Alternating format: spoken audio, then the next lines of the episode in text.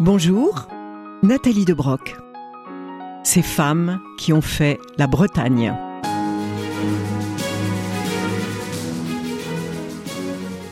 Elle n'aura pas fait dans la dentelle, ni versé le poison avec le dos de la cuillère, mais par rasade bien tassée. Une serial killer bretonne, la Gégado.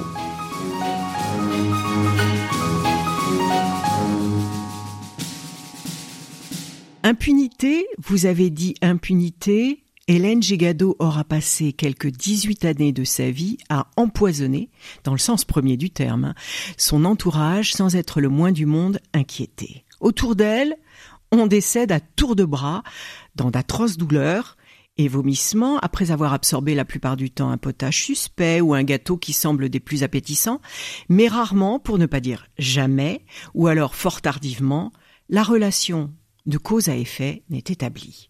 D'abord, comment est-elle cette Lucrèce Borgia bretonne?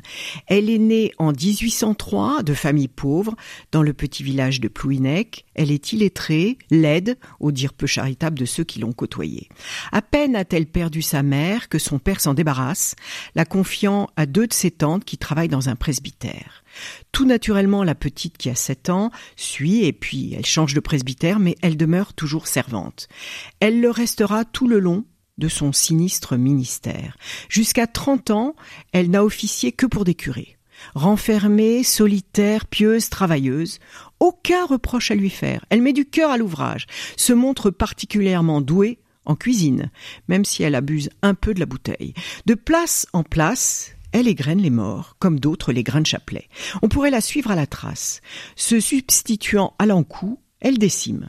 Là, les parents des médecins, ici une famille entière, toujours de la même façon. Dès le premier symptôme de maladie chez ceux qui l'emploient, elle se transforme en infirmière dévouée, refusant qu'on l'assiste au chevet de pauvres rendant tripes et boyaux, se tordant de douleur sur leur lit d'agonie.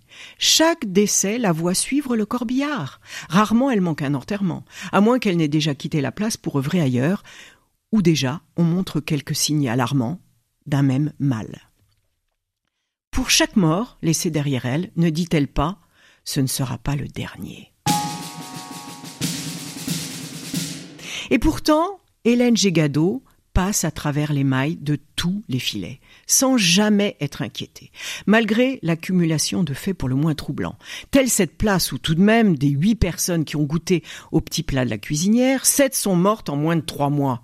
Plusieurs arguments se tiennent qui pourraient expliquer ce silence assourdissant des médecins, des autorités, le choléra s'évite encore.